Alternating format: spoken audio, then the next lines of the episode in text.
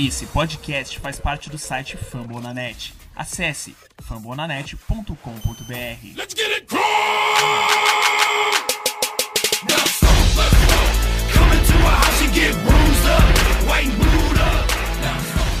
Fala pessoal, mais um episódio aqui do podcast Colts Brasil indo pro ar. Esse podcast que fica lá hospedado no site dos amigos do Fambonanet. É, meu nome é Davi, vocês podem me acompanhar lá no Twitter pelo CoachBR. E para fazer o episódio dessa semana aqui comigo eu tô com o Felipe Costa, E aí, rapaziada? com o Guilherme do perfil Coach News BR E aí? e o Lucas do perfil Horst BR. Tá de cara nova, né, Lucas?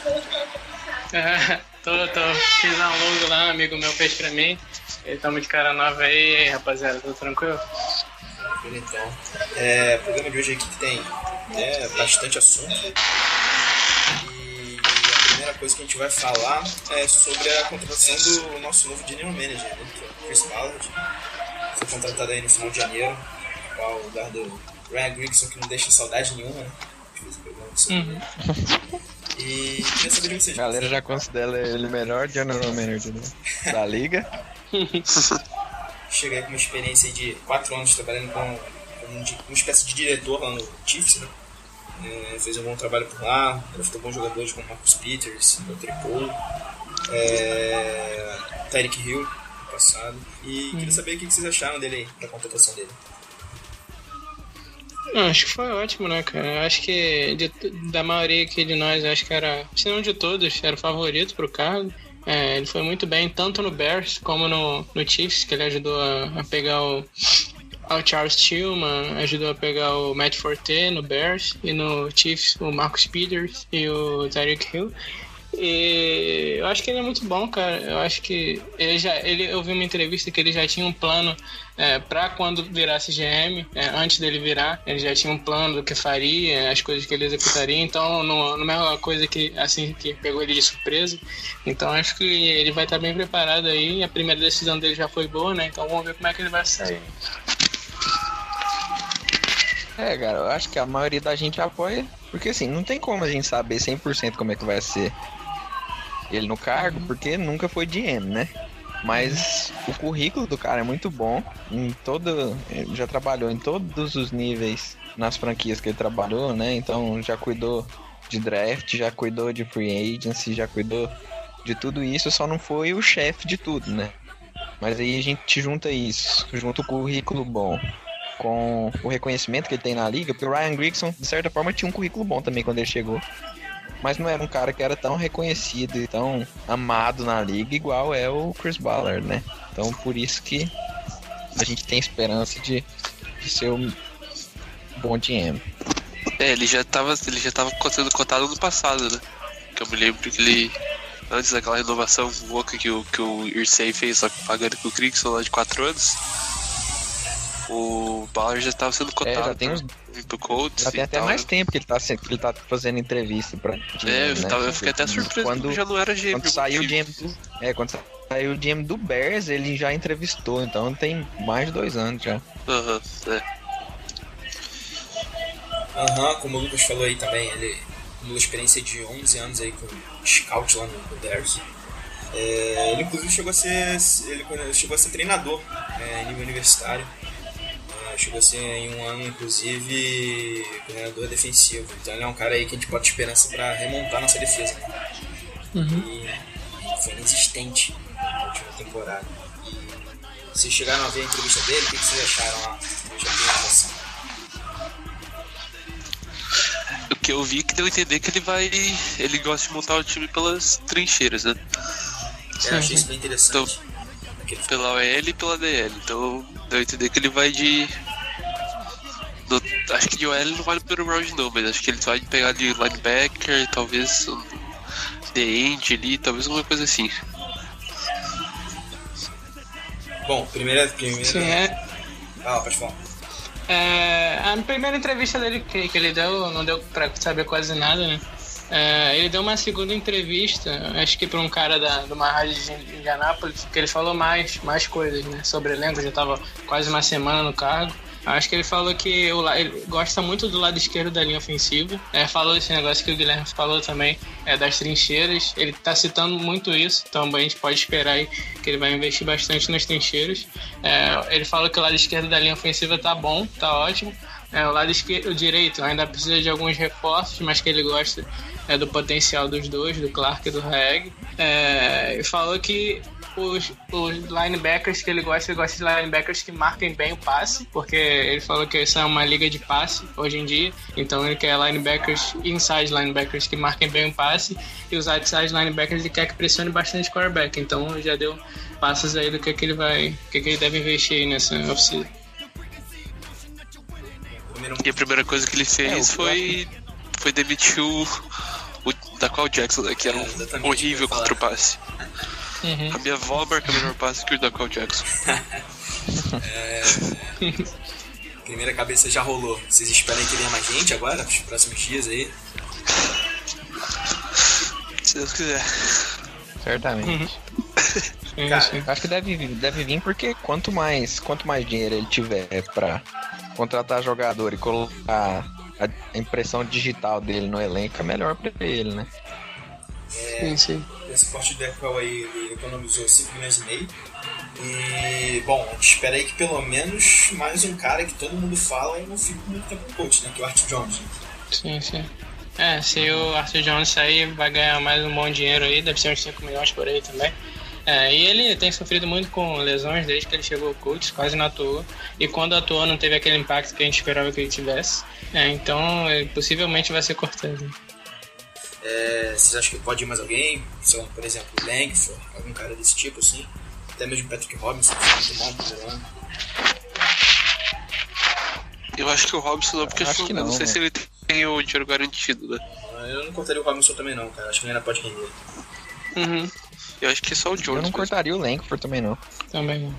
É, tem, tem uns caras sem noção. Tem uns caras sem noção lá na imprensa de Indianápolis que, ele, que queria defendendo o corte do, do Gore, enfim. É, não, sempre tem uns cabeçudos. É, agora, uma coisa que eu, eu vi pouca gente falando da entrevista dele que pra mim me preocupou um pouco, é, mas que eu espero que não seja nada demais, seja só aparência mesmo. É que o, o discurso dele às vezes parece um pouco um do pagano, né? Assim, essa, essa coisa de se dar bem com todo mundo e tal.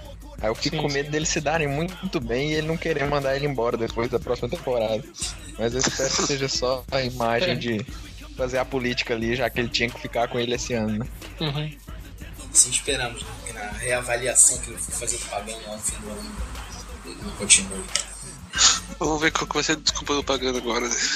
É, já pra mim sempre não tinha desculpa, né, cara? Isso, Não sei em que ele vai se agarrar dessa vez. Vai falar que, que o GM é novo, não, eles não se conhecem bem pra fazer um bom trabalho. Fiquei surpreso do Colts É, mas- Colts não mudar o coordenador ofensivo ou defensivo. A gente falou isso lá no último programa. Pois é, o, o ofensivo eu nem queria que mudasse, não. Ah, não, cara, eu não, não, não consigo suportar o Chudzinski. Pois é, é, é, o lance é assim. Ele tem jogos que vai muito mal, mas tem jogos que ele tem umas chamadas geniais, assim. Aí o lan- a gente tem que pensar que foi o primeiro, o primeiro ano dele como coordenador ofensivo pra valer mesmo, né? Que o esquema dele tava rodando. Aí quando a gente lembra, por exemplo, do Falcons, o ano passado não foi tão forte igual esse ano.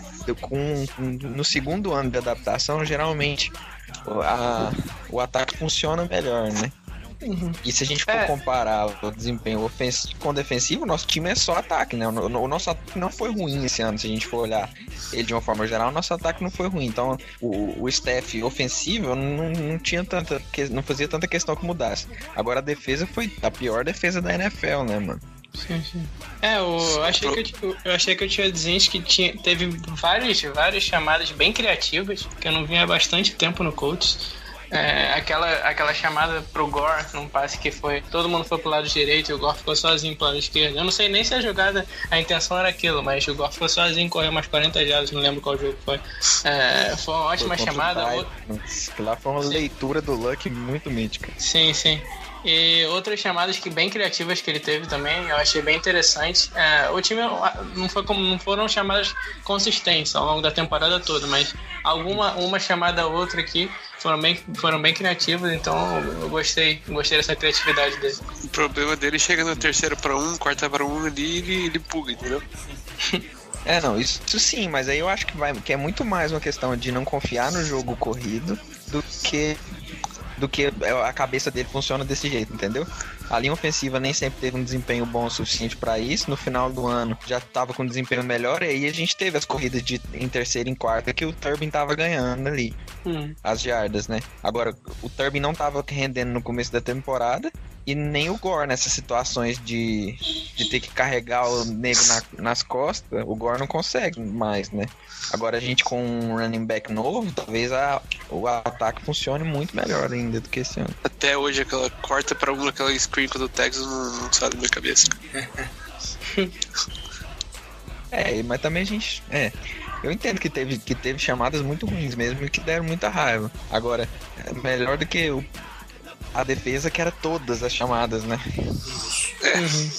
Chão. def- Não, não existia pass rush praticamente, né? Não. Nossa, olhar pra esse rush é um mito. É igual. Eu acho que a secundária deve, deve Rush melhorar. Colts é igual a Cocotinho. Verdade. A secundária deve melhorar por causa do pass rush, né? Porque a- o pass rush fez a secundária parecer um. Assim, a secundária não é boa, entendeu? Não tô falando que a secundária é, é boa, mas o pass rush também não ajudou, entendeu? No início da temporada, nada. É, não, sim, com certeza. O Martin Sim, sim. jogando muito mal. O Robinson também. Nenhum efeito naquela. Então, gente- Não, isso, isso que eu tô, isso que eu tô falando. Tipo, a, a secundária do Colts não é boa. Só que É. o, pass rush, o pass rush é pior ainda, entendeu? Sim, sim. De- a de- É, isso- esse- Se a gente for olhar jogador por jogador, nossa secundária nem é tão ruim assim, eu acho. Não, Mas ela fica muito prejudicada, né?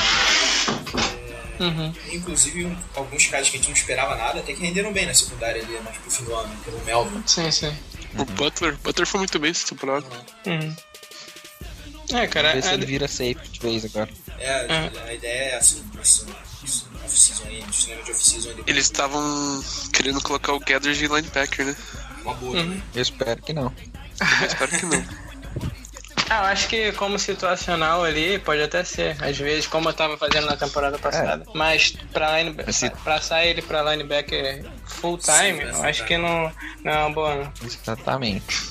Eu, já- eu vi muita gente argumentando assim, passar o Gathers pra linebacker é tipo melhorar uma posição que precisa muito ser melhorada e de certa forma potencializa o safety também, porque o Green pode crescer e ter mais tempo de jogo e tal, né? Só que o, o- a melhora que talvez tenha em linebacker, que eu nem acredito que seja tão grande assim, porque ele é muito pequeno pra jogar backer, Uhum. é, não compensa a queda de desempenho no- na posição de safety, né? Porque o Green, por mais que eu ainda que eu não- ainda não desisti dele, eu acho que ele pode desenvolver sim. É, ele não é o Gathers, né? Uhum. O crescimento deles foi muito bom também nessa temporada. É, o, o cérebro do Green tá em desenvolvimento ainda. É, eu, eu sempre falo isso. O Landon Collins ano passado foi foi teve os piores scores da liga. Ele, foi o pior safety da liga. E esse ano foi um dos melhores, né? Então não dá pra gente desistir de um cara. E, e ele jogava em Alabama com muito mais experiência como safety. Aí o Green começou a jogar em Clemson como safety agorinha, já veio pra NFL. E é claro que ele tem um desempenho ruim, né? A gente tem que esperar pra ver se ele vai desenvolver ou não. Uhum. Inclusive, o Collins seria meu voto. O problema é só porque ele é muito chato, né? É, e não aceita Aí nego esse é o desiste dele problema. Guilherme e o Rafael lá criticam, né? Ele me bloqueou, pô. Só que eu perguntei pra ele os negócios só. Eu perguntei, não, sério mesmo, falei pro cara. Você podia, já que você tá bloqueando tantas pessoas, pega e ensina pra OL, né? Ensina a OL bloqueado também, porque daí protege o Luck e tal. Ele me bloqueou. É, tem uma história que eu acho que teve um tweet também pra um torcedor. é, Acho que o cara que criticou ele mandou o dedo no meio, lá pro cara, no tweet. O, o outro perfil do Colt, ele mandou. mandou o, o Colt Nate, ele falou pra, pra ele deletar a conta dele. Cheio de ódio no muito coração. Meu Deus do céu. Cabecinha dele no lugar aí. Mas é aquele negócio, velho. Esses caras de secundária que são metidos, todos os caras bons geralmente são metidos, né? Eu só espero que o desempenho dele no campo corresponda à mitidez dele. Mas geralmente eles são metidos depois que eles ficam famosos, né? Agora, eu nunca tinha visto o cara chegar do. Mal chegar É, no mas- draft, assim, Rook- Rookie já ser metido. Porque o Sherman não era assim antes. Tipo, na temporada de Rookie, ele não- ninguém ouvia falar dele. É, mas era assim, só nós que escuta falar do Green, né, mano? Ninguém mais escuta, não. Às vezes os torcedores ele do tá- Seahawks sabiam que ele era Ele, metido. ele tá famoso na liga já. Os caras do Dove já vêm falar pra mim assim: ah, e o, o saver, safety ever. Esse safe- é, Safety on Earth. O Twitter dele é Safety mais rápido da. Safety mais rápido da história. A arroba dele é, não sei o que lá, The Boss.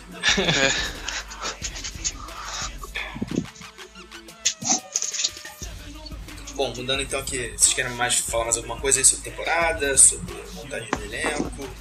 Acho que tá tranquilo. Acho que se. Acho que talvez a gente. Eu vi muita gente falando que talvez a gente tenha quatro linebackers novos eh, sendo titulares, né? Eu acho isso bem possível. Até porque os nossos inside linebackers titulares agora são o Edwin Jackson e o Morrison, que ainda são meio cruz. O Morrison principalmente tem que aprender bastante coisa. E de outside linebacker a gente não tem quase ninguém, né, cara? A gente tem o Akin Nayers, que eu lembre, é, tem o Kurt Magid, e esses caras assim. Sim, sim. E tem esses caras assim de rotação mesmo, que entravam muito, muito poucas vezes. Então acho bem provável que a gente pegue um, os dois linebackers aí na free agency e uns dois ou três no draft também. O Ayers é free agent, não é? Acho que ele é, não é? Eu acho que ele tem mais um ano de contrato. Mais um ano, né? Esse contrato dele é até bem polêmico, ninguém sabe afirmar se é um ano, dois anos, mas boa parte da galera tá falando agora que são dois anos. Vocês acham que eles devem renovar com, com o Alden? Cara, Eu não sei. Eu acho que eles vão. Se eles deviam, aí eu já não sei. se eu não me engano, o homem não- tá num contrato de 4 milhões por ano. Uhum. Com certeza ele não vai renovar por 5, por exemplo. Então, pelo dinheiro que vão gastar, eu não renovaria não. Eu, E eu, ele já tem 32, 33, não é? Eu antes do, do Bellas chegar, eu achava que eles iam renovar com certeza. Mas esse discurso do Bellas falando que ele valoriza muito velocidade, altura, essas coisas assim, atleticismo. É, e o Alden não é um cara muito atlético, né? Ele é um cara mais pra parar a corrida, essas coisas. Então eu não sei se, se eles, o discurso do coach também é, é colocar mais gente nova possível no elenco, então eu não sei se eles vão renovar não. Vamos aguardar aí. É. Esse nosso mito vai ficar mais um ano. É. Bom, galera, agora uma notícia meio chata e triste né, também, assim, ao mesmo tempo, que foi a aposentadoria do Pat McAfee. né? Devido às lesões seguidas, é, acabou optando por encerrar a carreira e vai se dedicar ao stand-up comedy, né? O que vocês têm a falar aí sobre É, Ele falou que muito teve né? três cirurgias no joelho em quatro anos. Ele falou que vai ter que fazer mais ainda. É, pô. Fazer o que? O cara. Não, não sei, cara. O cara era. Ele era o melhor, melhor jogador do Colts. Ele era o melhor, tipo, na posição dele, sabe? Uhum. Sei lá. Vai ser, vai ser difícil. É, vai ser difícil é, repor ele. Inclusive, cara, eu achava que quando ele treinava chute como kicker também, né? Ele era kicker no college. É, não, eu achava que quando o Vinatieri se aposentasse mesmo, ele ia assumir e ia acabar pegando essa vaga aí. É até engraçado que no, no stand-up comedy dele, ele fala que ele, ele quando o Bill Polian quando o Bill Polian draftou ele, ele falou assim, ah, a gente, tá, a gente, tá draftar, a gente vai estar draftando você pra, pra fazer punch, né? Ele falou, assim, ele, ele falou assim, pra fazer o quê? Porque ele não sabia, ele, não- ele não era punter no college, era kicker. É, cara, pegou a gente bem de surpresa. Eu não esperava isso, realmente não esperava. É, mas é aquilo, né, cara? Eu acho que essa, essa parada de stand-up é realmente o que ele gosta de fazer, né, cara? É o sonho dele, eu acho, é, pelo que ele falou, pela carta que ele disse. É, eu acho que é uma coisa que ele gosta muito de fazer. é, ele deve continuar com isso agora lá em Indianápolis. Ele gosta muito da cidade, como ele disse essas coisas. Então acho que é um cara que era muito respeitado no elenco, era um dos líderes do elenco. É, naquela saída do Grigson, ele foi um dos que mais falou, se expôs. É, então acho que a gente vai perder um líder aí, mais um líder, né? Ele, o Robert Mathis, até o Dequel, que era um líder pro elenco, a gente perdeu também. Então próxima temporada aí vai estar vai tá faltando bastante líderes aí. E que- talvez perca o Mike Adams também, né? Sim, sim, sim. Então a gente talvez tenha que pegar alguém que tenha algum, algum tipo de liderança aí É, talvez até um Dwight Screener por um contrato barato, porque a gente tá perdendo muitos líderes e alguém vai ter que assumir essa liderança no elenco. Mas voltando, voltando a falar do McAfee, ele. E pior que ele é bom no que ele faz no stand-up comedy. É muito, Ele é muito engraçado, cara. É, ele é bom pra caramba e agora ele vai ser chefe de uma rede de televisão lá em Indianápolis, né, mano? Então é difícil de, de dizer não mesmo. Ainda mais quando você tá todo estourado, né, mano? Ele falava que depois, de, depois do jogo ele não conseguia andar direito, né? Por, por, por tanto que o joelho dele tava estourado. Aí, como é que faz? Não dá pra culpar o cara. É lógico que ele vai fazer falta, não só, não só porque ele era o melhor da posição na liga inteira, não era só no Colts, né? Tipo, ele era o melhor punter da liga. E além disso, ele era o cara que tinha a personalidade mais massa do time, né? É todo mundo meio chato, todo mundo não fala nada, que não sei o que. Ele era um cara que se relacionava bem com a fanbase, era engraçado pra caramba e tal. Então vai fazer falta. Mas também, acho que quando a gente olha pro futebol propriamente dito, vai fazer um pouco de falta, mas não é uma coisa assim, meu Deus, agora o Colts acabou sem ele, né?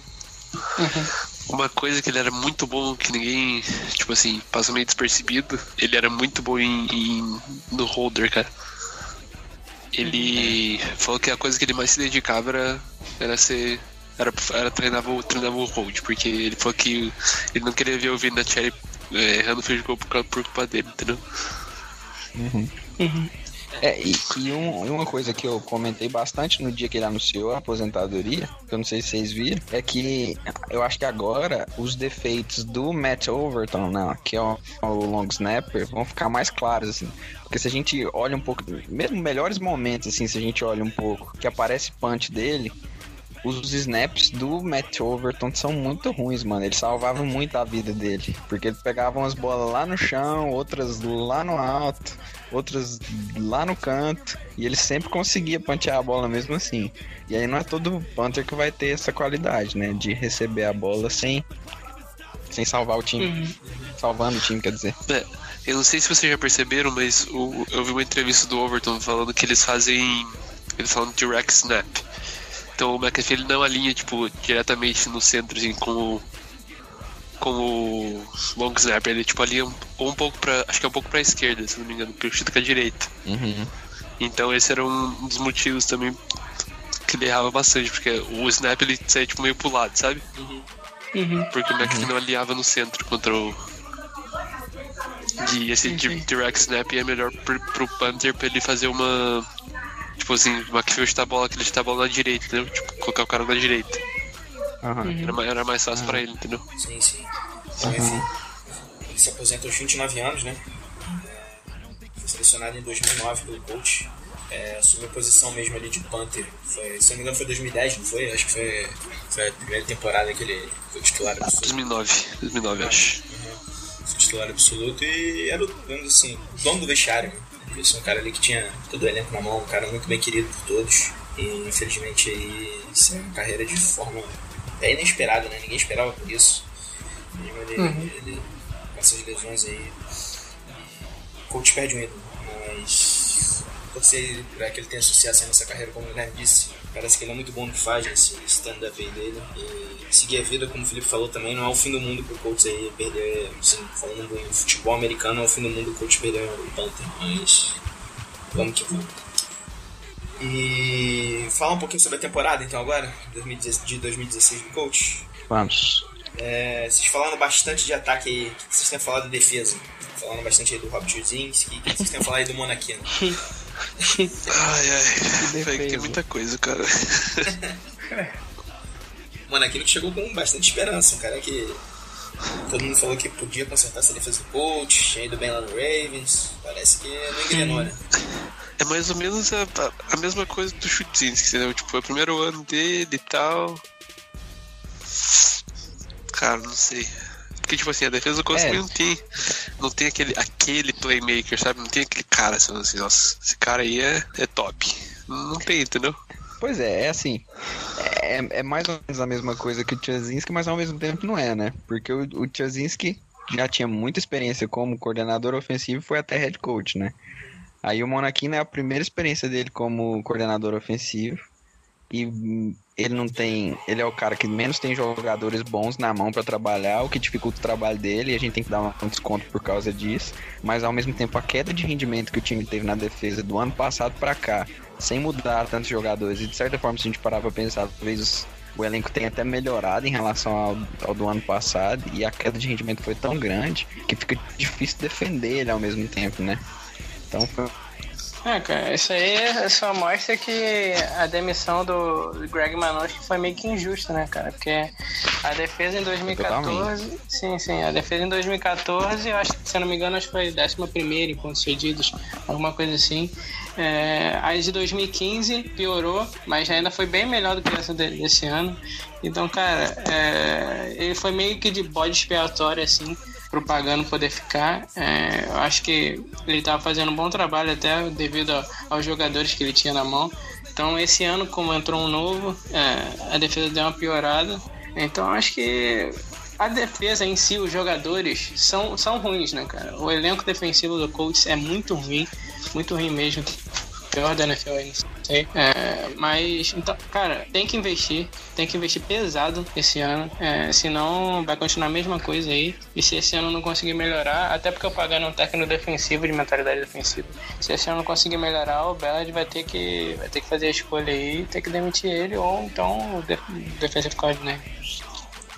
Eu dou, eu dou um pouco de crédito pra ele por, por causa do Edwin Jackson e do, do Corner, lá, do, Do Achando Mel. né? Os, os dois acho que foram draftados, não foram draftados, se não me engano. O, o, o Melvin até um pouco mais velho que o, que o Jackson, mas acho que isso aí foi as únicas duas boas coisas da, da temporada, né? Def- defensivamente falando. Foram as duas surpresas, né? mas de resto foi tudo. E o Walden também, né? Mas o Walden, não sei. Tenho pé, meu pé atrás com ele porque era ano de contrato. Então, É, e nem é só porque é só de contrato, é porque ele teve os 11 sacks dele lá, mas foi a única coisa que ele fez no campo o ano inteiro, né? Não fez mais nada, não pressionou o quarterback hora nenhuma.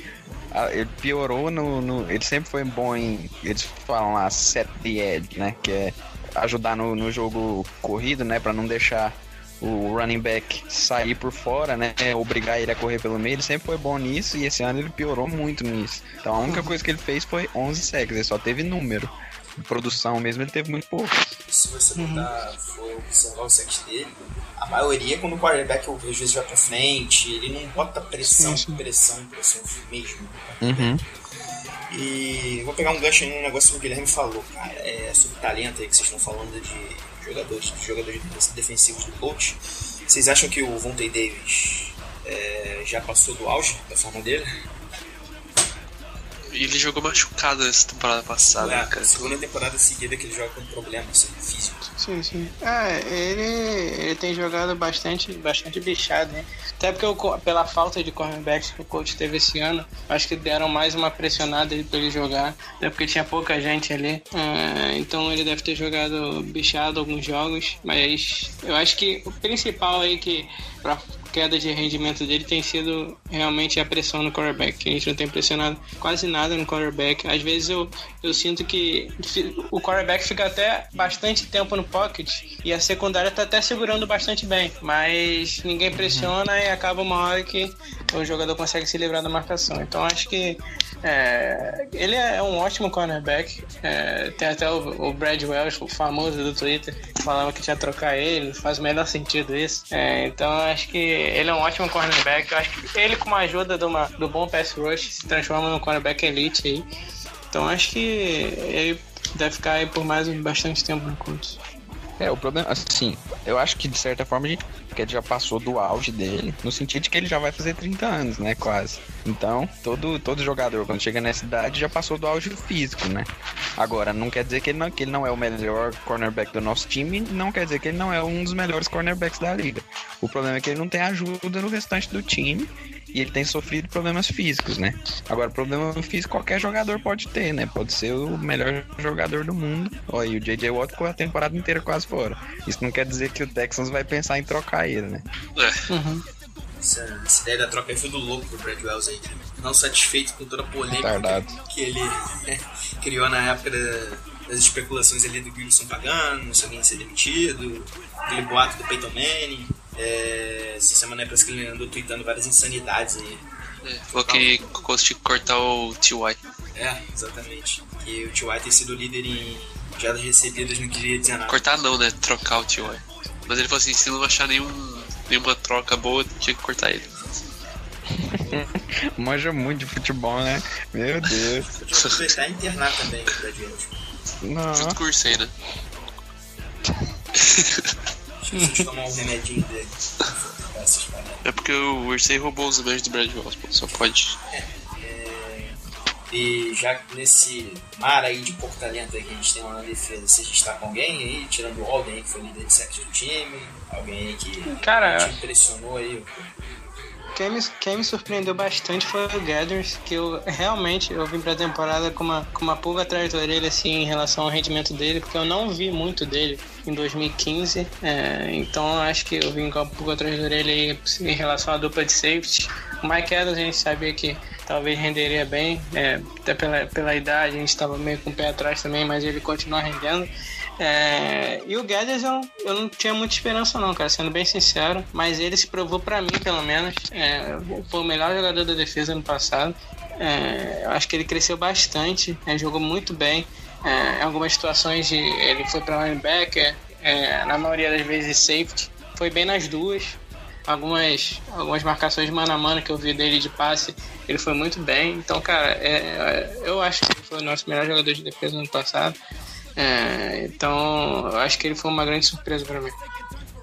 Eu concordo plenamente. Ele não, assim, ele, ele teve um, um- uma evolução muito grande do primeiro pro segundo ano, né? Que é o que a gente espera que o Green tem. E, e ele foi o jogador mais é, regular, eu acho, da defesa também, né? Então sempre que ele tava em campo, ele era um dos melhores em campo pra, pra nossa defesa. O que não aconteceu com muitos jogos, outros jogadores. Teve jogadores que jogaram muito bem um jogo e no outro foram completamente destruídos, né? Então, isso é bom. Regularidade é uma coisa importante pra nossa E defesa. a, a defesa do Colts com o Gathers era uma e a defesa assim, do Colts sem o Gathers era outra. Né? Sim. Um cara que foi bem também foi o Butler, né? Bom, jogar um pouquinho de É, também foi bem melhor do que eu imaginava. É, o Butler, inclusive de safety, né? Não comprometeu- Quando, quando falaram que colocar ele de safety, eu É, falei assim, justamente "Vixe, isso. Tinha sido muito mal. né? Exatamente. Ele não, não comprometeu, foi bem até. Uhum. Jogando um pouquinho de polêmica aí, então, das enquetes que a gente lançou lá pro pessoal voltar no Twitter. Pra vocês, quem foi o melhor jogador defensivo do ano? Do coach, no caso. Defensivo foi não ganha. Pra mim foi o Gathers também. Três. É, eu também iria de Sim, Gathers, mas eu acho que o pessoal que acompanha a gente não pensa tanto assim que eles votaram. Eles elegeram 41% dos votos ter Davis. Ah, não, Vonte É, é. não, ele, ele, ele ele é o melhor da jogador nossa de defesa. é. Ele só não jogou É o com. melhor- Sim, sim. Ele tava machucado. É, ele é o melhor jogador da nossa defesa. Só que Talento, na sim. temporada passada, na temporada passada achei que o Gathers rendeu mais. E Gathers acabou em segundo lugar nessa enquete aí com 36% e o nosso mito, Eric Walden, com 15% foi terceiro. É, E vamos lá, É, o que, que vocês acharam da temporada do Luck vindo de lesão? Foi a melhor Linda. dele. Foi a melhor da carreira dele, se eu não me engano, né? Ou chegou bem perto de ser melhor, comparado com 2014. É, eu acho É, ele foi, foi É, em- bem. em eu achei questão de 2014 eficiência, melhor. essas né? coisas É, foi a melhor. É, sim. É, 2014 ele teve mais touchdowns e tal. Hum, É, mas, e, e o ataque jogava de uma forma diferente, mas esse ano foi muito mais eficiente e tudo mais. E, e a gente tem que considerar que a, a gente acha de 2014 melhor porque o time chegou nos playoffs, chegou no, sim. na final de conferência. Porque tinha uma aí a gente tem que lembrar que o time inteiro tá jogando melhor, né? Então, se a gente for olhar só pro Luck, esse ano ele jogou melhor. Só que naquele ano ele tinha um time pra dar um pouquinho de ajuda pra ele, o que ele não teve esse ano. né? Uma coisa que eu achei que ele evoluiu bastante, até daria bastante crédito aí pro novo treinador de quarterbacks, é Brian Scottheimer, alguma coisa assim, não sei se é exatamente isso, que ele entrou esse ano e o Luck protegeu muito melhor a bola do que ele protegeu em todos os outros anos dele da liga, apesar dele ter tido acho que 12 ou 13 interceptações, é, ele teve poucos passes assim que, que tiveram risco de interceptações, até criaram uma estatística desses passes que tiveram risco de interceptação, ele nem estava citado entre um dos primeiros. É, acho que nos 7, 8 primeiros ele nem estava citado. Então acho que foi uma evolução bem grande, principalmente no jogo dele. Foi, foi essa proteção à, à bola, cometer menos, menos erros ou menos, menos passes arriscados. Na pressão ele segurar mais a bola, ele conseguir jogar a bola fora, aceitar um sec uma hora ou outra. Até porque o número de sacks dele foi, foi grande antes, até a chegada do Clark e o Reg, depois o número baixou, mas até aí o número de sacks era grande, então ele segurava um pouco mais a bola é, e não cometia o turnover, que eu acho até uma, uma soma positiva. Eu prefiro que aceite um sack do que cometa um turnover. Então acho que ele evoluiu bastante nisso na proteção da bola. E até porque o, o rating dele foi melhor, né? O melhor da carreira, se eu não me engano. Então acho que. Acho que foi sim, ponto um abaixo. Foi. Abaixo. Segundo, um abaixo. Segundo melhor. sim. Da de 2014. Isso, exato. Sim, sim. Então acho que ele teve um dos melhores rates da carreira também. É um dos menores números de interceptação. Então acho que foi uma ótima temporada realmente. É, e a gente pode pensar assim, esse, eu acho que esse, esse crescimento dele em eficiência, né, diminuir o número de turnovers, diminuir o número de jogadas arriscadas, é inclusive uma das razões para o, o, o time ter ganhado menos, talvez, digamos assim. Porque em 2014 é, o time ajudou um pouco mais, mas muitos jogos a gente teve nas mesmas situações desse ano, da gente estar tá atrás e precisar correr atrás. Só que aí, em 2014, ele ia pro Hero Ball, né? E aí conseguia ganhar os jogos desse jeito. Conseguia, ele tinha muito, muito mais interceptações, mas conseguia jogadas mais potentes, assim, que conseguia ponto mais, e aí o time às vezes saía do buraco esse ano por ter jogado de uma forma mais segura, o que não é ruim, mas depende mais do desempenho do time do que dependia antes, entende? Uhum. Não sei se meu raciocínio foi muito louco. O Pepe Hamilton também era mais agressivo, né? Pepe Hamilton era o cara de play no primeiro para 10, não? Uhum. Então... É, e, e, é muito por conta do. Ele, ele, eu acho que é muito isso, assim. Ele enxergava que ele precisava ser tão agressivo assim, porque o resto do time não ajudava. O Tchazinski enxerga isso e o, e o, nosso ataque é de certa forma agressivo, mas ele tá, ele tá justamente por, porque se falou tanto na temporada passada, quando o Luck jogou, que ele cometia muitos turnovers, esse ano foi uma preocupação muito grande, entende? Então ele, mesmo sendo agressivo, ele foi menos agressivo do que ele precisava ser para compensar os defeitos do time, para preservar a quantidade de turnovers do Luck. Uhum já que a gente falou aí do Luck protegendo a bola, cresceu a produção, a gente estava com o pé atrás ali, como é que ele ia voltar, né? Ficou de fora praticamente metade da temporada de 2015. É, queria saber o que vocês acharam aí dos recebedores dele aí. Vamos botar nesse, nesse bolo aí, tanto o wide receiver como o Tyrande aí. O, tivemos aí T.Y. Hilton como líder em já das recebidas da temporada. É, Moncrief tendo boas participações aí também, né? Quando ele, quando ele pôde jogar. E o Doyle surpreendeu muita gente em 2016. Mudou bastante a produção hum. e acabou sendo uma válvula boa de escape. O que vocês acharam desses caras? Cara, é, dos wide receivers, eu fiquei meio decepcionado, sendo sincero. É, porque não com o T.Y., porque o T.Y. foi mais jardas aí na liga, foi muito bem essa temporada, realmente. É, mas com os outros, é, o Moncrief eu esperava muito dele essa temporada. Realmente estava hypando bastante ele. Achava que, que ele iria muito bem, mas ele sofreu uma lesão aí, ficou fora de sete jogos. Então isso meio que atrapalhou ele, o rendimento dele. E mesmo assim, é, nos jogos que ele estava, eu percebi bastante que só estavam usando. Não sei se isso é por culpa dele ou por culpa das chamadas, mas só, praticamente só estavam usando ele na red zone. É, só recebia passe na red zone e ao longo do campo era mais o T.Y., mais o Doyle. É, então eu fiquei bem decepcionado com essa temporada dele. É, e o Dorset, né, que a gente é, na primeira temporada a gente já não esperava tanto. É, nessa segunda a gente achava que ia dar uma melhorada, até porque não teria mais o Andrew Johnson, ele viraria o terceiro wide receiver, mas ele não melhorou. É, eu achei até que o, que o Rodgers, que foi o quarto wide receiver, foi até melhor que ele. É, então acho que. O Rodgers foi terceiro, né? Sim, sim. É, foi bem melhor que ele ao longo da temporada. É, quando o Dorset recebia, era só aquele espaço. E mesmo assim era um, um a cada três jogos, mais ou menos. Então fiquei decepcionado com ele. O Rodgers, eu me surpreendi com ele. É, me surpreendi bastante. Eu achava que ele não ia dar em nada. Eu achava até o Tavon Smith um cara melhor que ele, porque era mais alto. Mas ia diferenciar um pouco do Dorset e do Chihuahua. Mas ele foi muito bem. E os Tyrants foram ótimos também. Eu gostei bastante dos Tyrants. Teve. Pra mim teve muito drop, né, cara? Essa temporada acho que o do, dos grupos de servidor do Colts foi um do que mais teve drop, se não me engano. Principalmente o, do- o, o Dorset e o, o Allen também dropando muito. Aham. É, mas eu acho que em, em geral, assim, a gente pode considerar a temporada dos Tyrants muito boa. Especialmente o Jack Doyle, né? Que superou as expectativas de qualquer pessoa que já assistiu algum jogo do Colts ano passado, sabe? Porque por mais que a gente, que a gente sabia que ele era bom e tal, é, principalmente bloqueando e tudo mais, a gente não, não tinha ideia que ele poderia ser um, um recebedor tão prolífico igual ele foi. Uhum. Os wide receivers, eu acho que o Dorset foi uma, foi uma decepção muito grande mesmo. E aí é difícil de saber, assim, exatamente quanto disso que é responsabilidade dele, quanto que é do Luck que não confia nele, quanto que é das chamadas e tudo mais.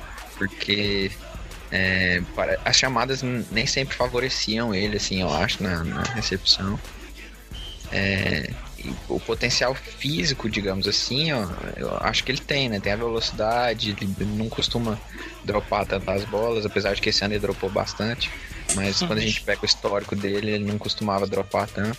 Então ele tem potencial para fazer um jogo muito melhor do que ele tem feito. E aí é difícil de saber exatamente de quem é a culpa.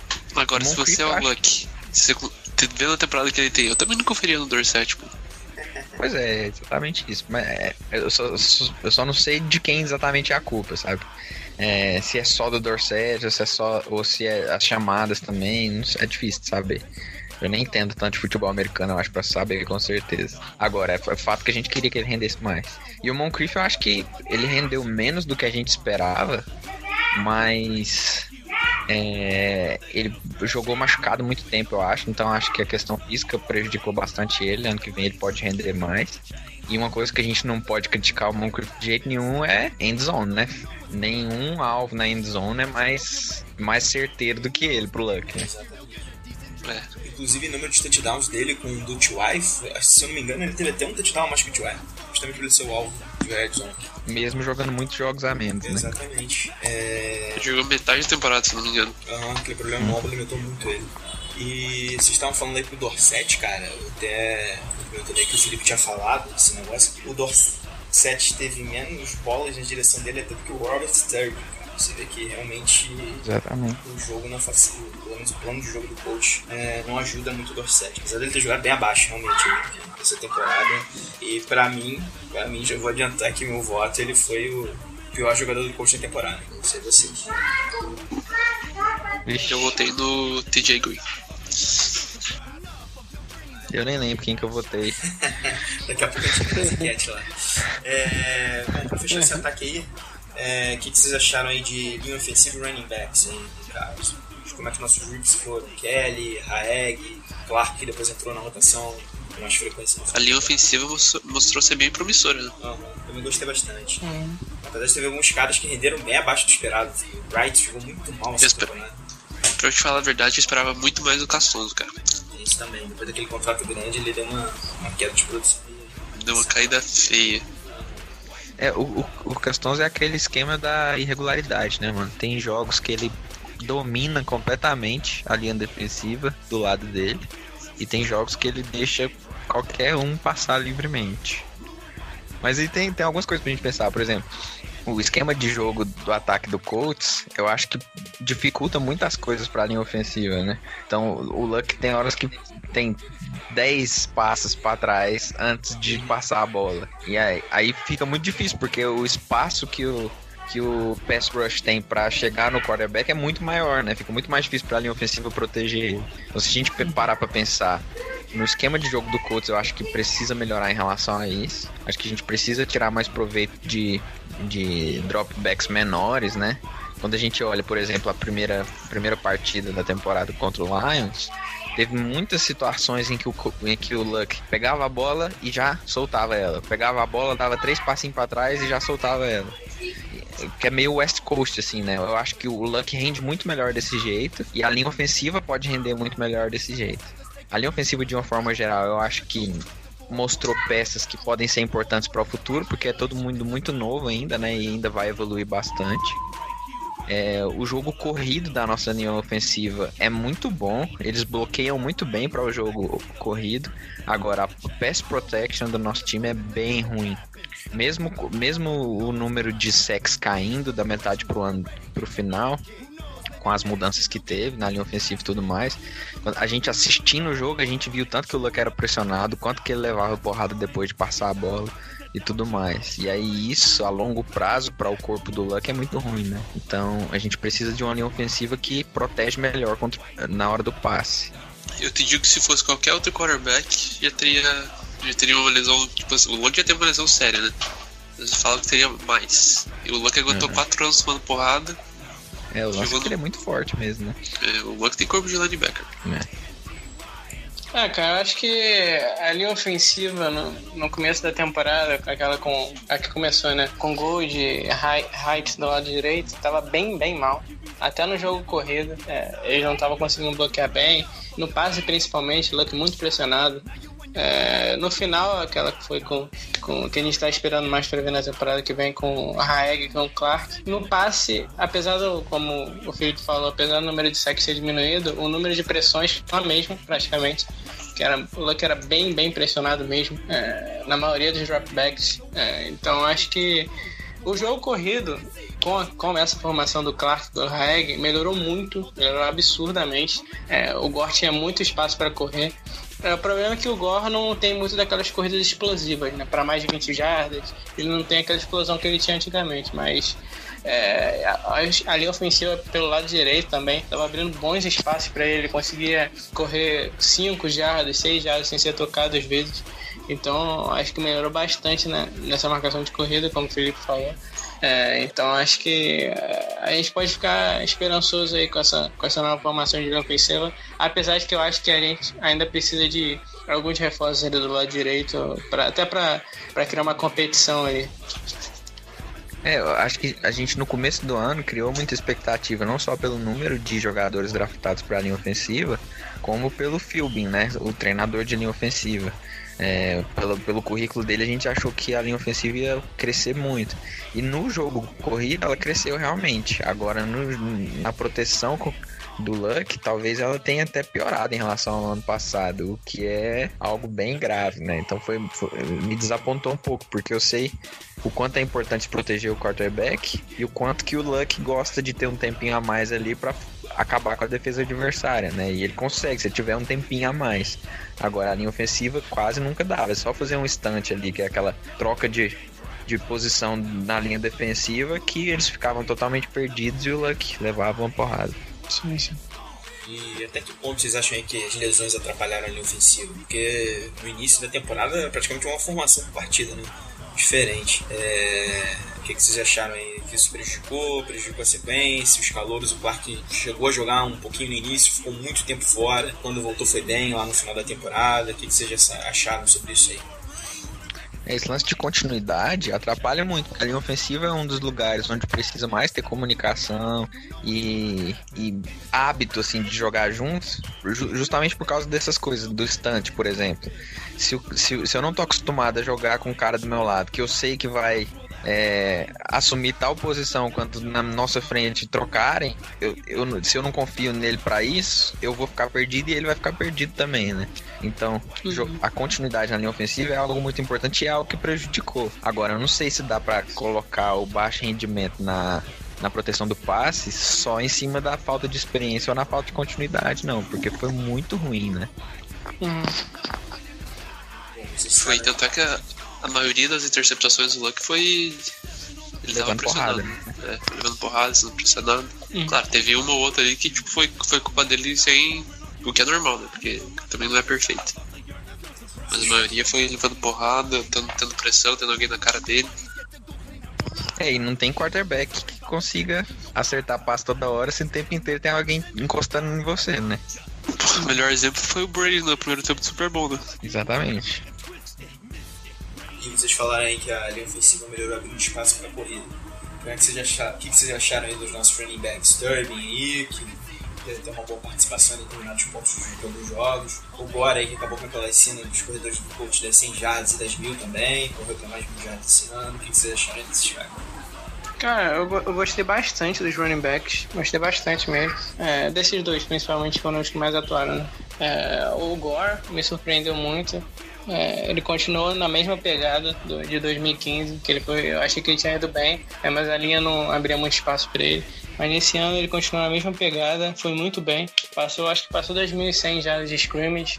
É, então acho que foi uma ótima temporada dele. O Turbin me surpreendeu bastante, é, principalmente na- nas terceira- terceiras curtas, quartas curtas, que ele ia muito bem mesmo. Sempre conseguia, na maioria das vezes principalmente, ele conseguia a primeira descida. É, e até no jogo, no- nos passes, né? Ele recebeu bastante screen, bastante passe.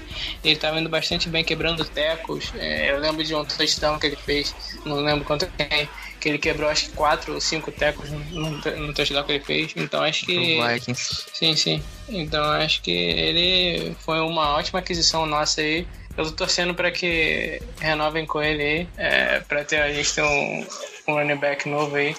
É, até devem draftar outro running back, então deve- devem ficar com, com Gore, com Turbin e com esse outro running back, vão ficar com, uma bela, belo grupo de running backs. Então eu acho que o running back que vier do draft aí vai poder aprender muito com o Gore e com o Turbin, então acho que estamos bem servidos.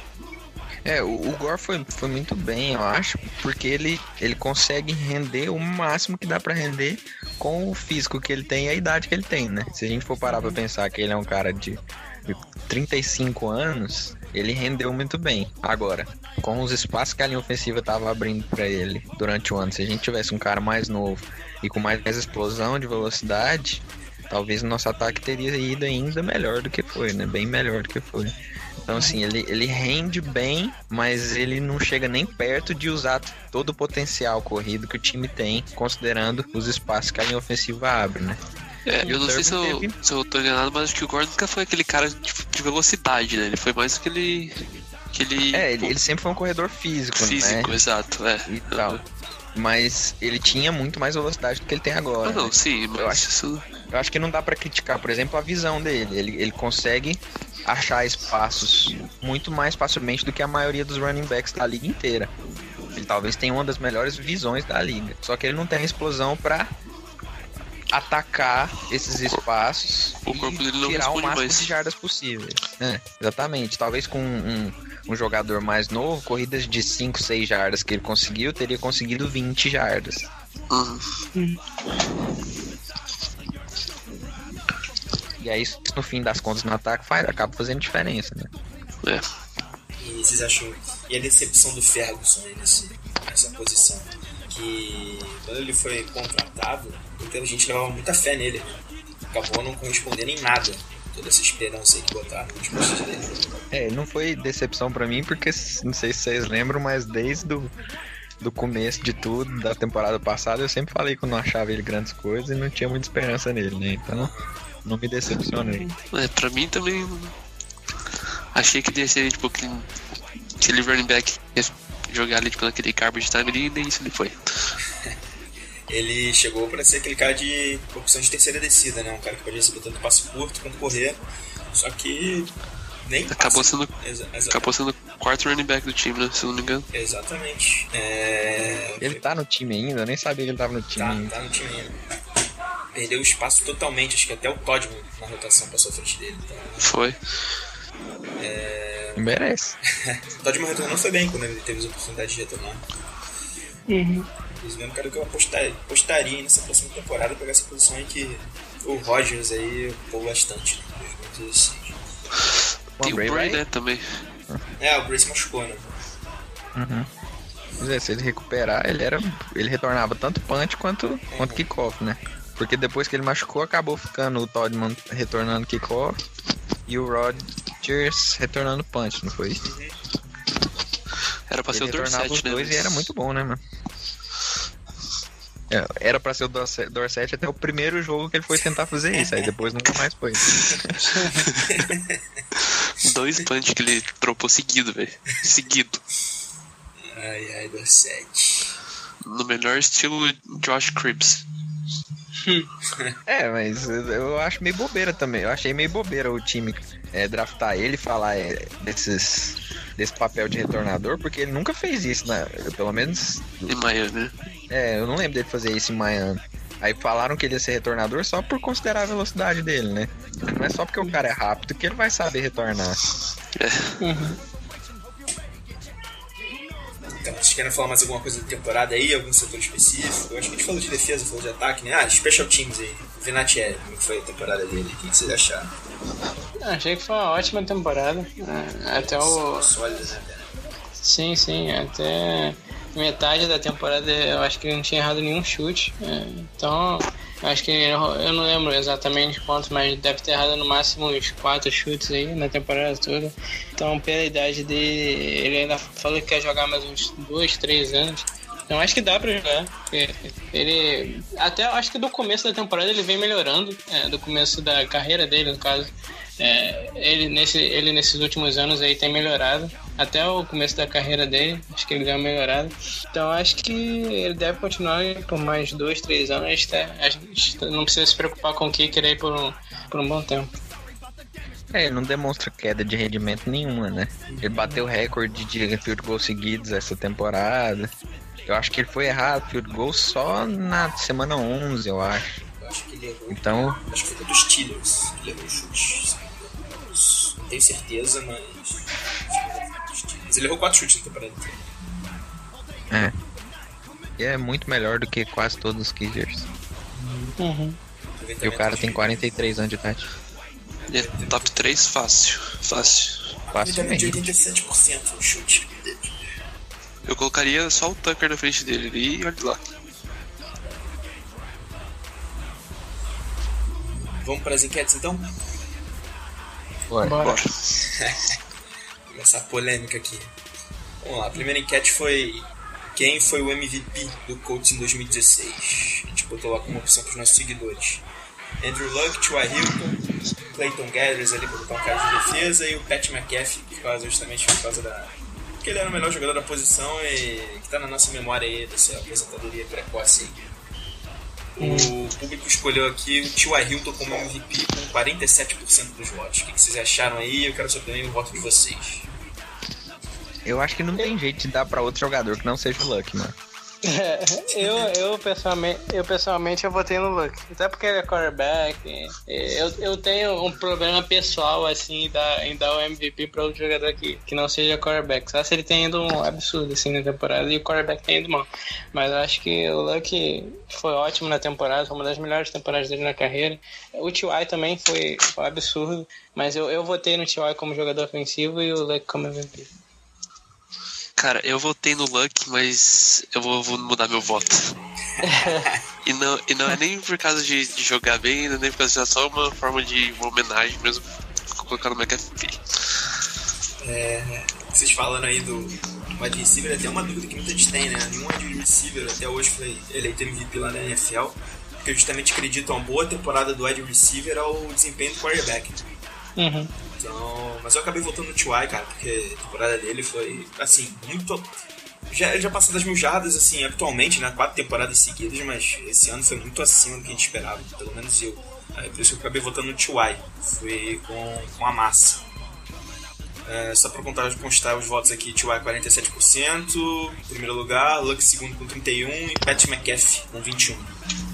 Guedes ficou lá atrás só com um centinho dos votos. É, depois, melhor jogador ofensivo do coach. Realmente não dá pra fugir muito disso. As opções que a gente botou foram Andrew Luck, T.Y. Hilton, Jack Doyle e Frank Gore. É, acabou ganhando o T.Y. de novo com 46% dos votos. É, Eu no- nessa, nessa aí eu votei no T.Y. Eu também. Isso também votei. Eu votei no T.Y. nessa aí só por- porque eu tinha votado no Luck na outra, então só pra não ficar meio injusto. botei- No meu aqui ficou tipo, como foi a NFL, né? Matt Ryan ganhou MVP jogador ofensivo. O meu aqui acabou ganhando Aham. T.Y. tanto como MVP como jogador ofensivo. É, vamos lá. Jogador defensivo a gente já falou, né? Acabou ganhando o Vontae Davis, a gente contestou aqui, tipo, na nossa opinião, acabou sendo o Gathers, né? Até por unanimidade daqui, pessoal. Uhum. É, jogador que mais surpreendeu no Colts em 2016.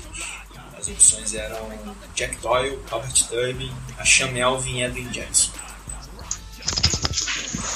Essa Constado acabou ganhando com larga vantagem em 65% dos votos.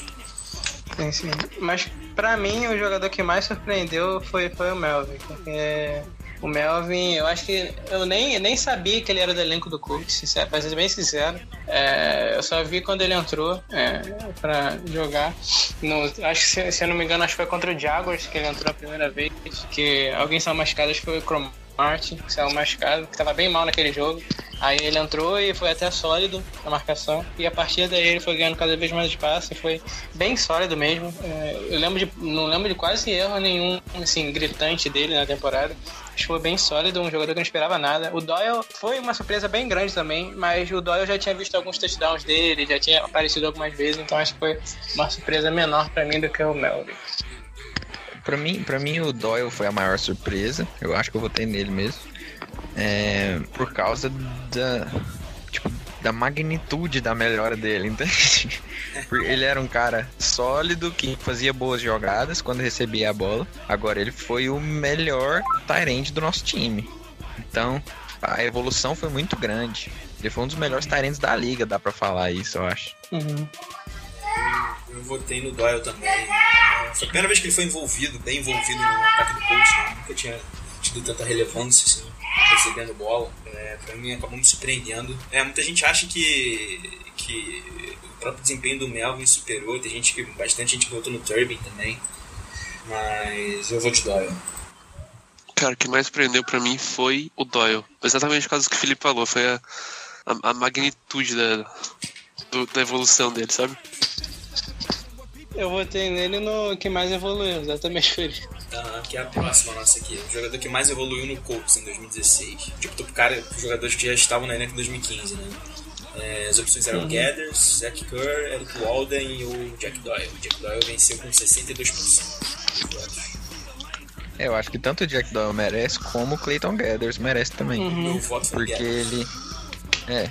Que ano passado foi ele foi, ele foi bem, mas não era nem perto de ser o melhor jogador na nossa defesa, né? E esse ano ele foi.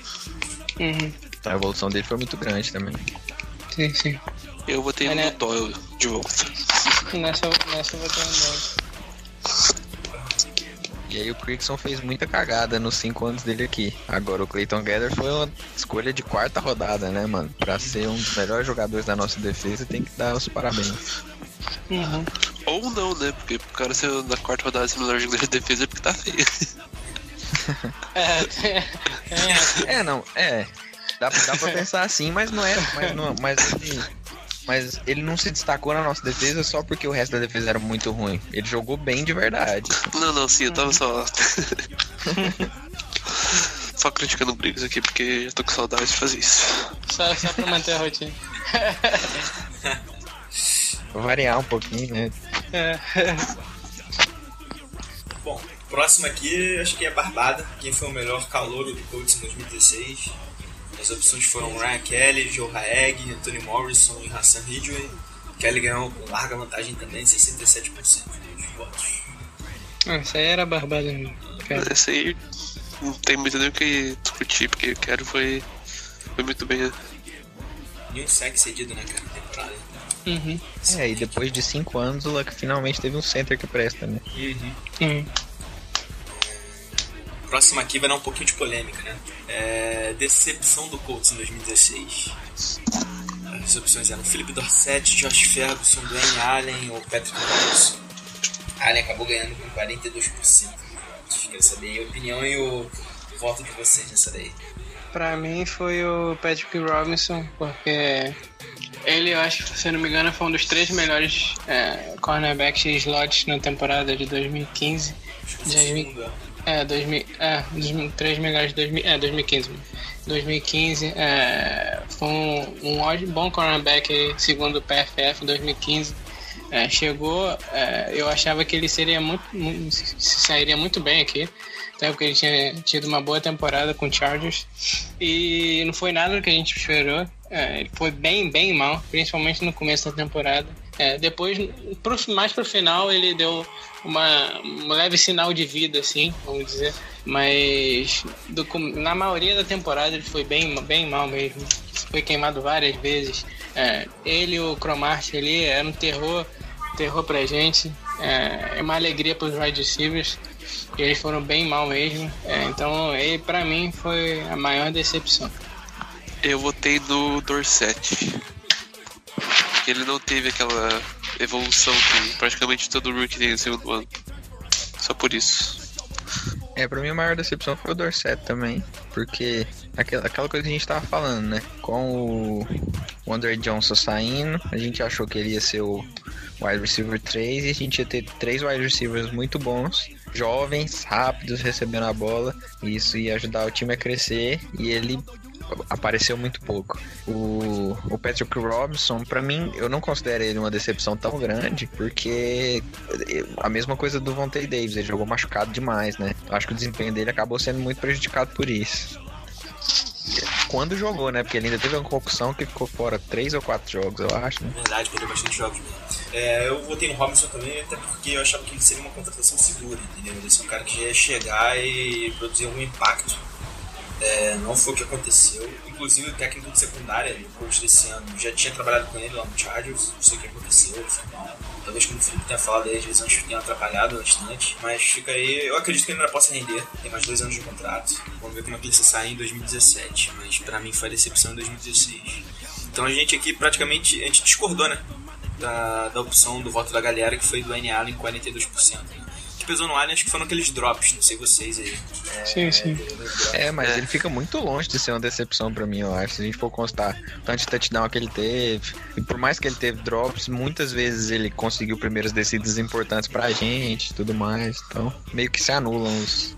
É. Meio que se anulam, não. Acho que os pontos positivos até foram maiores do que os negativos. É, pra, mim, pra mim ele foi uma decepção até pelo contrato que ele recebeu, É, né, cara? falar, É, foi, um, foi um contrato bem pesado, é, vamos dizer assim. É, então, é, não foi tão decepção quanto o Kobe Fleener em, em New Orleans, mas eu acho que foi uma decepção boa até pelo contrato que ele recebeu. E o Doyle, eu acho que esse ano foi o melhor Tyrant do Colts, que era o Tyrant 2. Então foi melhor que ele. Então o Supes jogou bem também, mas não achei que não foi melhor que o Allen, mas mesmo assim, é pelo contrato que ele recebeu, eu achei que ele renderia mais essa temporada. O Allen me decepcionou muito no, no- no bloqueio, né, cara? Uhum. Porque pelo menos que parece que, que todo a- a- o motivo dele ter ficado foi porque ele bloqueia melhor que o Fleeter, né? Só que o cara foi muito mal no bloqueio esse ano. Aquele jogo contra o Texans, ele, o, ele- tudo bem que é o, é o Clown, mas ele nem. ele- primeiro que ele nem, nem deveria estar bloqueando o Clown, né? Ele deveria É, estar. não dá pra ficar desapontado com, com o doente. Ele, não. ele deveria desapontado. estar. Deveria estar. horrível. Ele deveria estar. A- Ali foi covardia, ali foi Ele covardia. deveria estar com uma ajuda pro Teco de bloquear o, o, o Clown, entendeu? Mas só que o, o, o, o Allen nem tocou no Clown, pô. O Clown passou direto. Não tivesse ninguém ali. Entendeu? Mano, não é querendo discordar de você, mas nenhum Tyrande ia encostar no clone ali, mano. Nenhum Cara. ali. Tem que jogar pelo menos o corpo na frente, cara. Nenhum, velho. Não, e o pior de tudo foi que ele, ele viu a bola saindo do, do Luck, ele, ele veio se jogar, ele ficou olhando. Ele ficou olhando. O Tio chegou depois de jogar e falou assim, cara, o que, que você. É, realmente, não foi horrível. O Clone passou por ele, por ele como se fosse uma folha de papel, amassou o cara, literalmente. Vamos lá, é, agora as perguntas que eu acho que eu vou fazer o pessoal rir. Aqui. Ah, quem foi o pior jogador do Colts em 2016? Essa vai dar polêmica também. Opção de Green, Felipe Dorset, Patrick Robinson ou outro. Ah, Green acabou ganhando com 46% dos votos. 46% dos votos. É, eu já tinha adiantado, eu votei no Dorset. É, queria saber a opinião de vocês aí, tanto no voto do Green que ganhou e de vocês. Difícil assim. Cara, eu, eu Ah, é não. bem por incrível que pareça, eu não, eu não achei que foi o Green. É, ele teve, tiveram alguns momentos que ele demonstrou é, algumas qualidades, é, alguns, algumas marcações de passe, eu gostei dele, e alguns tackles também. né, na linha de scrimmage ele foi bom, até porque o coach não sabia taclear, ninguém sabia ta- taclear nesse time. Então ele, ele e o Gathers ali foram dois jogadores que souberam taclear um pouco. É, eu acho que o que mais queimou ele foi, foi essa, foi essa coisa aí no Twitter, com, com o pessoal, com os fãs e com. Nesse negócio dele falar que é o melhor. que é o safety mais rápido da história, essas coisas, The Boss. Acho que isso queimou bastante ele, mas eu não achei ele o pior. É, acho, acho que o Dorset, cara. Acho que o Dorset foi, foi o pior. Pra mim foi o TJ Green, cara. ele fez coisa que, cara, um jogador. Esse cara tá jogando NFL, cara. Ele tem que saber, tem que saber fazer isso. Tipo, dar um teco é uma coisa básica, sabe? Ele perdeu um saco ali que foi muito. Eu, eu tenho a impressão que ele quer ir pro, pra aquele hard hit toda hora, sabe? Ele não quer dar o, o tackle básico. Ele quer fazer o big hit. É, mas, mas dificuldade de taquear é uma coisa que a nossa defesa inteira tem, né? É. Uhum. Isso aí eu já não boto muita culpa nos jogadores, porque, quer dizer, eu boto a culpa no jogador, mas também os técnicos também, né? Pelo amor de Deus. O GM também, o É. cara contratar um cara que não sabe fazer teco pra jogar futebol americano, é uma coisa fazer um cara que não sabe chutar pra jogar futebol, mano. É, eu acho que tem muito a ver com, com o desenvolvimento do jogador com- pelos técnicos também, não é, não é só assim, ah, o cara não sabe taquear, não vai contratar ele. É, poxa, o cara precisa desenvolver isso, então vamos ajudar a desenvolver isso. É, o- o Green, eu não acho que foi um dos piores taqueadores do nosso time, eu não lembro de muitos, muitos tecos quebrados dele. Eu acho que ele leu muitas jogadas erradas e tudo mais, e por isso ele foi queimado muitas vezes. Então talvez ele esteja entre os piores. Eu acho que entre ele e o Dorset, talvez o Dorset, pelo, pela experiência na liga, de um ano já, é, por ser um cara que tem muita expectativa em cima dele e tal. O Green, querendo ou não, a gente não tinha muita expectativa em cima dele, a gente já sabia que ele era um projeto, assim. Então acho que talvez o Dorset ganhe pra mim. Eu, eu, eu acho que teve caras que tiveram um desempenho pior quando jogaram, como o Wright, por exemplo, né? O, o da linha ofensiva. Eu acho que sempre que ele jogou, ele foi muito mal. O Green teve momentos bons, o Dorset teve momentos bons. Eu só tenho dificuldade de voltar no Wright porque ele jogou muito poucos jogos também, né? Então comparar, falar que ele foi o pior do time sempre que ele jogou três ou quatro jogos como titular é sacanagem, né? É, a mesma coisa com o Cromartie também. É, isso que eu ia falar. O Cromartie É. pra mim foi muito mal, mas jogou acho que três jogos, três ou quatro jogos. Então, o Cromartie não fez, não fez nada, literalmente. Foi dominado em todos os jogos que ele jogou. Aquele jogo contra o Jaguars foi muito feio. E por fim aqui, quem foi o principal culpado, ó, não é dos problemas do Colts, é pela temporada ruim de 2016. Mais uma temporada 8-8. É quase um empate técnico ainda. É, verdade. é, essa temporada, outro retrospecto aí de 8 vitórias e 8 derrotas, mais um ano sem playoff. E o pessoal Acho que deu um acabou- voto de diferença. É, foi 51%, bem apertado mesmo, acabou dando cheque pagando. O Wilson ficou com 49%. Hum. É, pra mim, pra mim o Pagano também. É, o Grigson, por mais que ele que não tenha conseguido montar um time em cinco temporadas, uma defesa conseguido contratar jogadores que tenham sido tops, assim, vamos dizer, na NFL na defesa. É, ele teve alguns acertos, é, com o T.Y., é, até o próprio Allen, é, o Flinner co- conseguiu sair cara, assim, vamos dizer. A gente conseguiu pegar uma compensatória boa por ele. É, jogadores assim que foram mid-round, tipo Henry Anderson, Clayton Gaddis, que a gente tá falando bastante, é, a troca pelo Vontae Davis também. Então ele teve alguns, teve bem mais erros do que acertos, mas teve alguns acertos também. É, eu acho que o Pagano, é, as principais vitórias que o Colts tem são por causa do, do Luck. É, o Luck carrega muito esse time. É, então acho que o Pagano tem bem, bem menos, menos mérito. Ele é bem mais culpado do que, que o Grigson nesse caso. Eu votei no Grigson justamente por causa que o. Cara, aí, tipo, eu votei no Grigson porque é tipo 50-50, sabe? e só que. Cara, por causa que o, o time do Colts não tem talento, cara. É um dos piores times em talento na, na liga. Então, claro, pagando também, cara. O técnico fez muita fez muita cagada, fez muita aquele fake punch lá foi horroroso, defesa horrorosa. Só que o time não tem talento, entendeu? E eu só boto muita culpa no GM. Então, mas qualquer um que eu votasse, qualquer um que votasse ali, essa aí é uma é uma questão que que eu concordo com as duas. Quem foi o principal culpado pela temporada do Colts? Pela temporada do Colts? Os dois.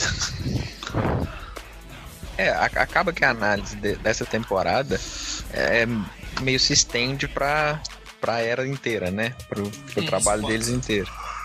É, eu acho que pra mim o, o maior, o maior problema era e continua sendo o Pagano.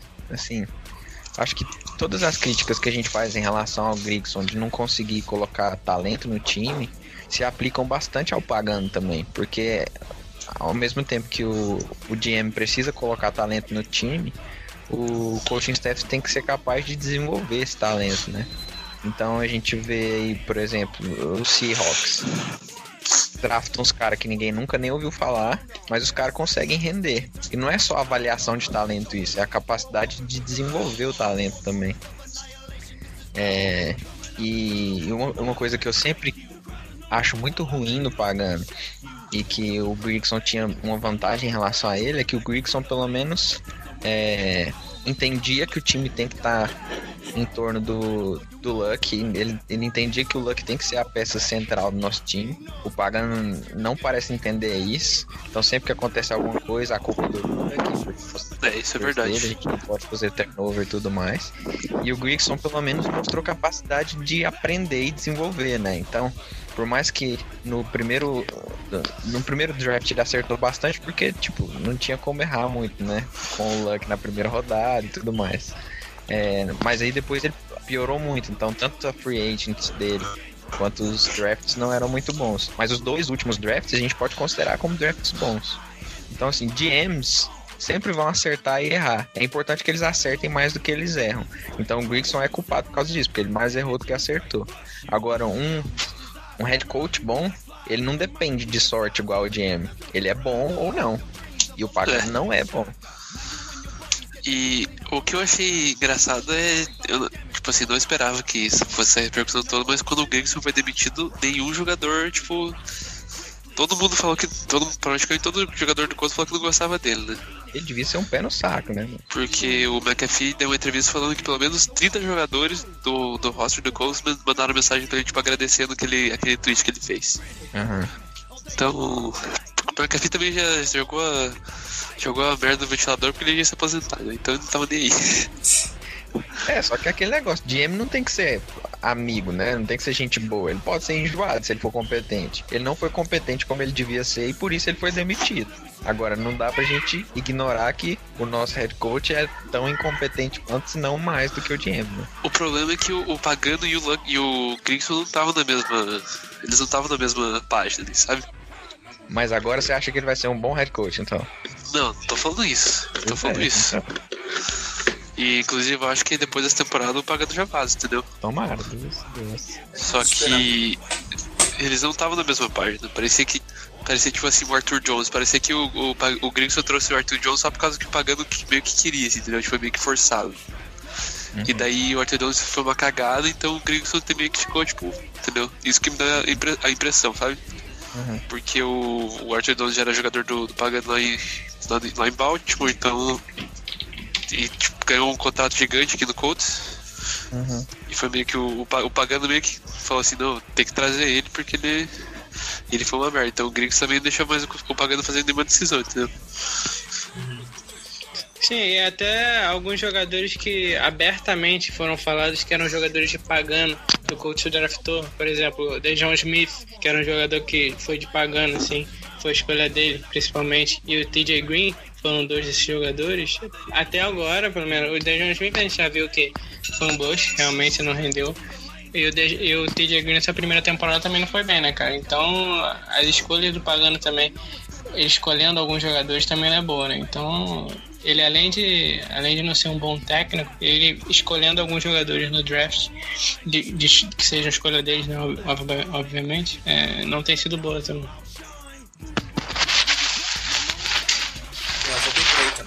Eu acho o Pagano pior. Porque o time é mal treinado. O time pode não ter talento, mas é mal treinado. Tá? Uhum. Na minha opinião. Exatamente. Pelo menos, digamos dizer assim. O Grigson teve falha, realmente não conseguiu dar jogador de defesa. Mas esse ano, 2016, a temporada, até que foi um bom trabalho do, do, do Grigson. É, não gastou muito na, na free agency, é, fez um draft sólido, bons jogadores. E o time continuou mal treinado. Se o time fosse minimamente bem gerenciado ali na beira do campo. Acho que dá pra ter conseguido ganhar a FC South. E não foi o que a gente viu. O Colts com uma dificuldade enorme contra Jaguars, Texans, muito por conta da. Foi terceiro, né? Aham. Muito, muito por conta do trabalho ruim do Pagano. Então, meu voto foi nele. É, nessa daí eu tô com a maioria. Maioria não, né? Com. Ah, vamos dizer assim, a pequena maioria que a diferença ali. Não foi uma maioria grande, assim, mas os 2% ali que botaram pagando na frente. É, e então aí deixar os. Bom, acho que foi tudo, né, cara, galera? Eu vou deixar abrir espaço pra vocês darem os recados finais aí de vocês. É, essa temporada aí foi bem, acho que foi bem decepcionante pra gente, né? fazendo como esse podcast tá basicamente isso, resumo da temporada. Eu acho que foi bem decepcionante pra gente, a gente esperava que, pelo menos a, meu, a minha prediction, assim, foi pra previsão, foi pra 10-6, a sua também, né, Davi? Foi, foi. Foi pra Colts terminar com 10-6 e a gente terminou 8-8. Eu esperava que a gente fosse pros playoffs, não que ganhasse nada, até porque esse ano, como o Sai até falou que esse ano não era pra ganhar, esse ano era mais de renovação mesmo, é, começo de renovação, porque tinha renovado com o Pagano e o Grigson. Então, eu acho que foi, foi decepcionante para os fãs, principalmente. É, o Luck foi- até porque o Luck foi muito bem, o T.Y. teve a melhor temporada da carreira dele, o Gore também passou das mil jardas. Então, eu acho que com tudo isso, o Colts ainda não conseguiu terminar em primeiro e nem em segundo da FC South. Então, acho que foi bem decepcionante pra gente. Esperamos que o Chris Ballard aí, segue novo, é, ele consiga. A gente tem, tá bastante esperançoso com ele aí. Ele consiga fazer boas escolhas no draft, conseguir bons pass rushers, conseguir bons linebackers é, e que a gente consiga chegar bem melhor aí pra próxima temporada. É, eu acho que é bem mesmo. Eu vou fazer uma zica ao contrário aqui, porque tá- eu falei que o ia, acho que 14 2, uma coisa assim, não, acho que, eu- acho que eu falei era 12 ca- 12 4, né? acho que era, foi 12 4. Eu vou falar que temporada que vem o Colts vai ser a primeira pick do, do draft e eles vão ganhar o Super Bowl. Porque tudo que eu falo dá ao contrário, então Esse reverso daí. é, zica reversa, exato. Daqui um ano a gente vai fazer, tá gravando o podcast e ver quem que vai ser a primeira pick do Colts. E do draft, né? É, eu, eu acho que é, é bem isso mesmo. Eu acho que o Lucas resumiu bem. Eu acho que a, a temporada foi pior do que a gente esperava. Mas toda off-season a gente cria um pouco de esperança e durante a temporada a gente é decepcionado, né? E aí, se a gente tivesse parado pra pensar bem no nosso head coach, a gente nem teria criado tanta esperança. né? Ainda mais com, com a evolução que os times da nossa divisão tiveram, né? A nossa divisão continua sendo a pior da NFL, mas os times melhoraram um pouquinho e a gente piorou ao invés de melhorar, né? Mas aí chegou o Chris Ballard e aí a gente cria esperança de novo. Minha esperança não é de que a gente vai muito bem nessa temporada agora, porque o Thiago Pagano continua lá, mas pelo menos para um futuro melhor a gente começa a sonhar, né? Uhum. Eles estão deixando a gente sonhar. Bom, com essas mensagens aí de esperança, então a gente vai encerrando o programa dessa semana. É só avisar o pessoal aí que o podcast agora deve ficar numa média quinzenal, né? Não vai ser sempre, mas pelo menos dois episódios por mês aí devem sair nessa oficina. E fiquem ligados aí que muita coisa vai rolar, vai ter free agency, vai ter draft, vai ter muita coisa interessante ainda pra vir. É, queria agradecer. Esse mês já tem combine, né, mano? Verdade, né? Daqui a dia 28, acho que dia 28 começa. Acho que é um pouquinho antes, né? Não? Acho que, semana que vem, acho que dia 24. Eu acho que é por acho que é 20, acho que é, É, não, 24. 24, acho que é por aí, semana que vem já. É... Combine que é de novo em Indianápolis, se não me engano, acho que é o sétimo ano seguido. Que é. Aham. E, então fica aí, gost- é, queria agradecer aí a participação de vocês nas enquetes aí, os ouvintes que estão sempre com a gente. É, no mais é isso, pessoal. A gente fica esperançoso aí que o coach tenha uma temporada melhor. Que a gente sabe que é difícil voltar a ser contender, mas o que a gente espera é que o coach possa entrar aí na briga de novo pela divisão e quem sabe ir aos playoffs aí pra começar essa construção. É, é isso aí, galera. Um abraço a todos aí. Valeu! Valeu.